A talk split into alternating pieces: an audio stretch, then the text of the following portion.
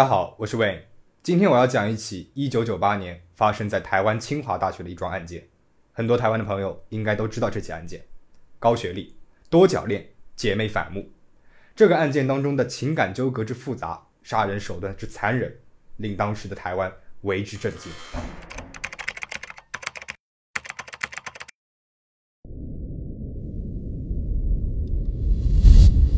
一九九八年三月九号上午，台湾清华大学原子科学院辐射生物研究所演讲厅内发现了一具尸体，是一具女尸。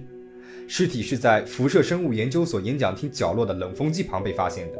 当时现场充满了化学药剂的味道。尸体从脸到胸口被强酸腐蚀，面目全非。尸体的左臂下方有一个用过的避孕套。那么经过排查，警方认为尸体可能是台湾清华大学辐射生物研究所研二的学生。许家珍，她已经失踪两天了。警方通知许家珍的父母前来认尸。许家珍的父母难以接受这具面目全非的尸体是他们的女儿。警方告诉许家珍的父亲，他们在尸体的腰部发现了一个 BB 机。许父打了一下女儿的 BB 机，在尸体身上发现的 BB 机响了起来。许父一下子瘫软在地上。女儿还这么年轻，竟然就这样惨死在了校园当中。法医对尸体进行尸检。发现死者身上并没有被性侵的痕迹，这个凶手还在现场故意留下了一个避孕套，似乎是为了迷惑警方，让警方误以为这是一起强奸杀人案。但是凶手的故布疑阵并没有为他拖延太多的时间。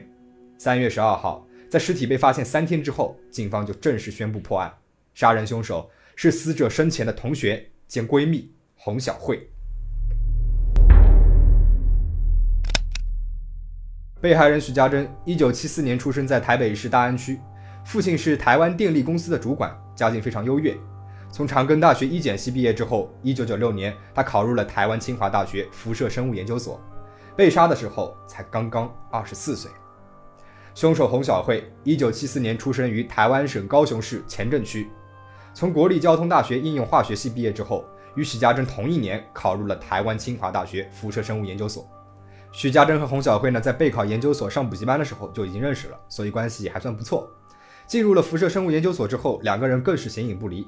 这两个人所在的研究所是没有大学部的，师生人数比较少，社管偏远，而且里面的学生啊都是其他大学来的，所以与学校其他部门的交流呢是比较少的，可以说是形成了相当封闭的一种环境。所以进入研究所前就认识的许家珍和洪小慧相互依靠，关系比较亲密。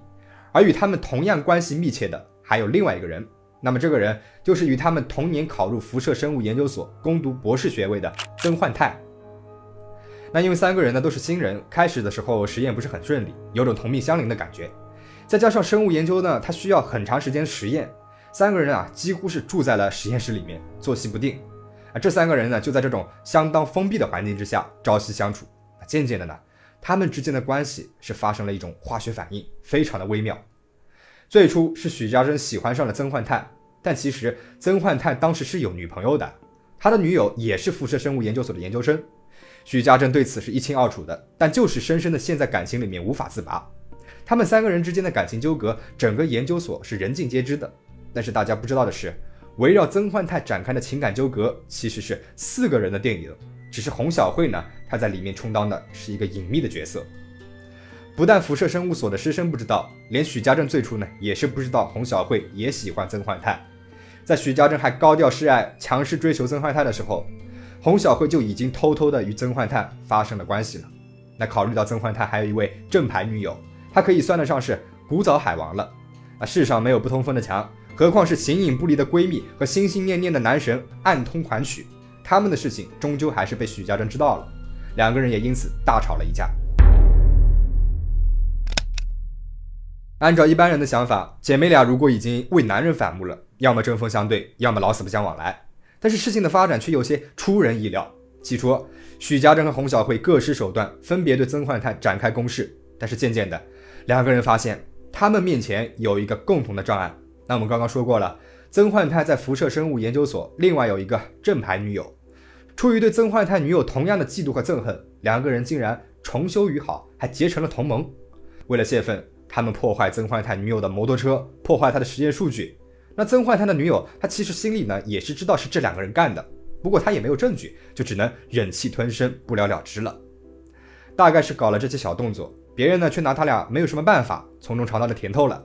于是两个人就开始变本加厉，对出现在曾焕泰周围的所有女人都虎视眈眈。辐射生物研究所有一位韩姓的行政助理，一九九七年十一月底，曾焕泰邀请他去吃夜宵。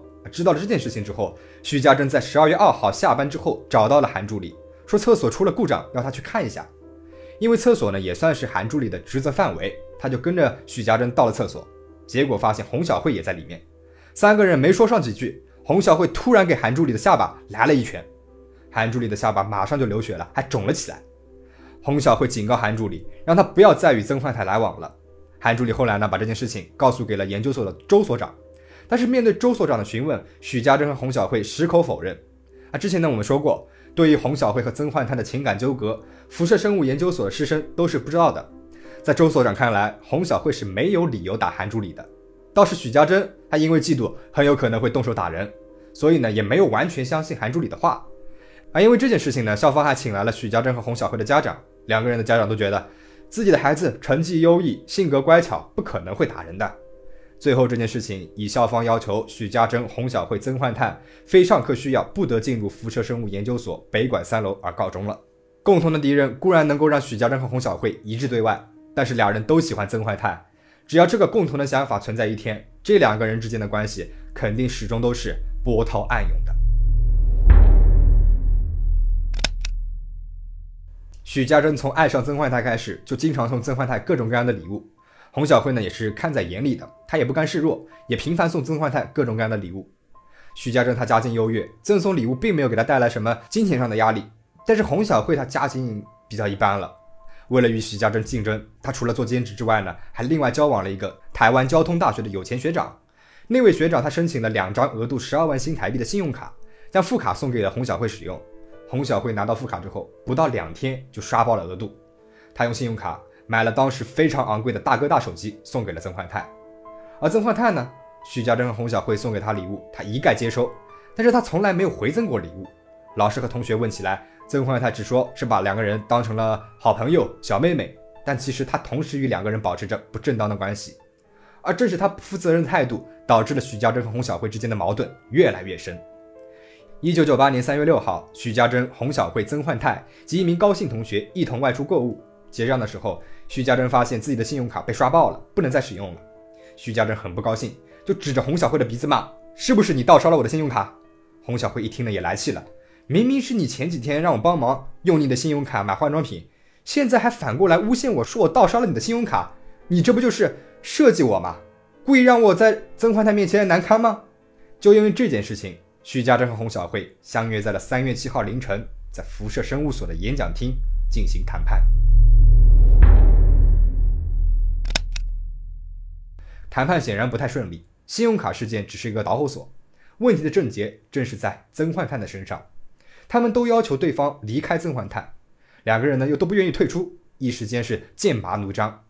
激烈的争执之下，洪小慧动手打了许家珍一巴掌，又掐住了许家珍的脖子，朝着地面一顿乱撞，导致许家珍的头部大量流血，最后陷入了昏迷。许家珍昏迷之后，洪小慧怕他醒来之后会大喊大叫，就去实验室拿了一瓶氯仿来，也就是哥罗芳。朝许家珍的头部淋了下去。氯仿呢是实验室里面常用的一种溶剂，也被用作麻醉剂。氯仿有一个特性，就是见光易氧化，形成有毒的光气。许家珍在吸入了氯仿之后，陷入了更加深度的昏迷。洪小慧随即呢拉着许家珍的双脚，沿着演讲厅的第二条走道阶梯往上拖，把许家珍拖到了演讲厅左后方的冷气机下。许家珍的头部在拖拉的过程当中与台阶反复碰撞。再加上之前争执当中的撞击，导致了许家珍颅内出血，头部多处挫伤。洪小辉又回到了实验室，取来了纱布，用纱布和剩余的氯仿擦拭演讲台的血迹，并且将氯仿空瓶装入甲醇之后放回了原处，然后就悄悄地离开了现场。之后，洪小慧照常参加了三月七号上午九点辐射生物研究所实验室的讨论会和下午学校举办的烤肉活动。而在洪小慧与同学谈笑风生的时候，演讲厅当中的许家珍已经是窒息而死了。三月七号晚上九点十五分，洪小慧回到了现场，发现许家珍已经是死亡了。于是他在辐射生物研究所的实验室里面，用硝酸和盐酸混合成了一种高腐蚀性的强酸王水，想要用王水把尸体给融化了。他还在尸体左臂下面放了一个他之前和曾焕泰使用过的安全套。洪小慧保留自己和曾焕泰用过的安全套的原因，我们不得而知。他把这个安全套放置在了现场，是出于什么样的心理，我们也不得而知。不知道他有没有想过，保险套里面说不定还残留着曾焕泰的精液呢？他难道是为了嫁祸给曾焕泰吗？他的这一番操作，让我们不得不对他和曾焕泰之间所谓的爱情画上一个问号。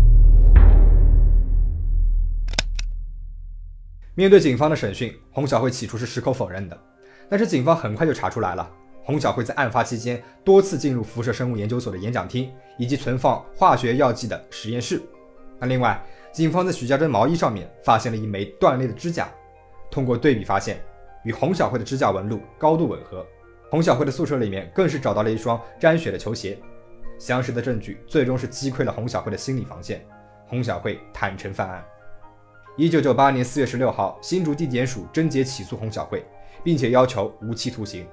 一九九八年六月十号，新竹地方法院一审判决洪小慧杀人罪部分有期徒刑十五年，剥夺公权十年；损坏尸体部分处有期徒刑三年六个月，合并执行有期徒刑十八年，剥夺公权十年。一九九八年十二月三号，台湾高等法院二审维持一审判决。一九九九年十二月十号，台湾最高法院就民事部分驳回了洪小慧的上诉。判令洪小慧赔偿许家珍父母新台币两千四百一十七万元。判决生效之后，洪小慧从新竹看守所转到了桃园女子监狱。二零零一年三月，她又转移到了离洪家较近的高雄女子监狱。二零零二年，许家珍被杀，时任台湾清华大学校长的刘炯朗在退休之前去到了高雄女子监狱探望洪小慧。他说，有两个无法毕业的清华人让他念念不忘，一个是被害身亡的许家珍。另外一个则是杀死许家珍入狱的洪小慧。他当时表示，如果幸运的话，洪小慧五年之后就会获得假释，仍有机会对社会做出贡献。在二零零八年十二月三号，服刑十年八个月的洪小慧在数次申请后获准假释。出狱之后，洪小慧公开向社会大众以及受害者家属道歉，也感谢社会能够给他改过自新的机会。一家出版社公司主动联系了他，为他提供了一份翻译的工作。出狱之后的洪小慧每天拼命在家做翻译工作，想早一点弥补偿还答应了许家的赔偿款。他说自己要弥补之前犯下的大错，而对于未来的婚姻，他说自己想都不敢想。而对媒体表示过免不了要承担一些个人道义责任的曾焕泰，从清华大学退学，前往了美国继续学业。在取得博士学位之后，他返回了台北，成为了一名计算机工程师。这里呢，我还想谈一谈我对这起案件的一个看法。首先是在男女的感情上面，表面上看，这是一起因为四角恋而引发的谋杀案。徐家珍和洪小慧深陷在对于曾焕泰的爱中无法自拔，而曾焕泰呢，他自己有了一个正牌的女友了，却对学妹们的示爱和礼物照单全收。遇到这样的男孩子，女孩们一定要小心了。虽然他们会第一时间表明自己有老婆了，或者是有女朋友了，这其实是在暗示我已经告诉过你了。如果你还要继续对我好，对我投怀送抱，那这都是你自愿的，你要自己负责，我是没有责任的。然后接下来，他还是会对向他示爱的女生暧昧放电以及不拒绝。这样的男生其实是没有担当、没有责任心的，他们往往是最爱自己的，他们就是想要证明自己的吸引力和魅力。即使最后如女生所愿真的在一起了，但是女生呢，也是在这一段关系当中的弱势的一方，她会继续在外面招蜂引蝶。最后痛苦的也是女生。那再来说说洪小慧和许家珍，为什么他们会对学长有这么疯狂的不能自拔的感情呢？我想，可能是因为他们的这个世界太小了，研究所人比较少，环境呢也比较封闭，再加上课业比较繁重，两个女孩的世界里面只有上课、实验以及那个学长，生活是枯燥又单调，所以可能学长是他们除了课业之外身心的一个寄托，而这个寄托他们知道不属于自己。因为学长呢还有一个正牌女友，人的本性呢就是这样的，越是得不到，就越是要想办法得到。加上学长他不拒绝，甚至有时候可能还很体贴，两个女孩呢就会想，我再垫一垫，是不是就能够得到了呢？本来只是许家珍一个人在垫一垫的，她会把这些事情都告诉给好姐妹洪小慧，却没有想到洪小慧居然瞒着自己，也在偷偷的垫一垫，甚至比自己还先一步和学长发生了关系。徐家珍感觉到了背叛，然后两个人呢就反目成仇了。和好朋友爱上了同一个人造成的好友反目，会比普通关系的两个人为情反目造成的伤害要更大一些，因为他会觉得自己被好朋友背叛了，身边没有可以信任的人了。我个人觉得呢，他们对于曾焕泰的追求，除了因为十分喜欢曾焕泰，还有两个女孩之间的竞争和攀比在作祟。最后，我想提醒一下大家，任何感情、任何情绪，放大到不能控制的程度了，都是一种疯狂，都是危险的。最重要的是自己的感受。如果你周围的人提醒你，甚至连你自己都感觉到在这段感情当中自己是一个受害者了，那么就及时放手，先自己跳出来，转移注意力。你会发现，这个世界除了他，甚至是离开了他，会有更美好的东西。请大家保持安全，保持警惕。我们下期再见。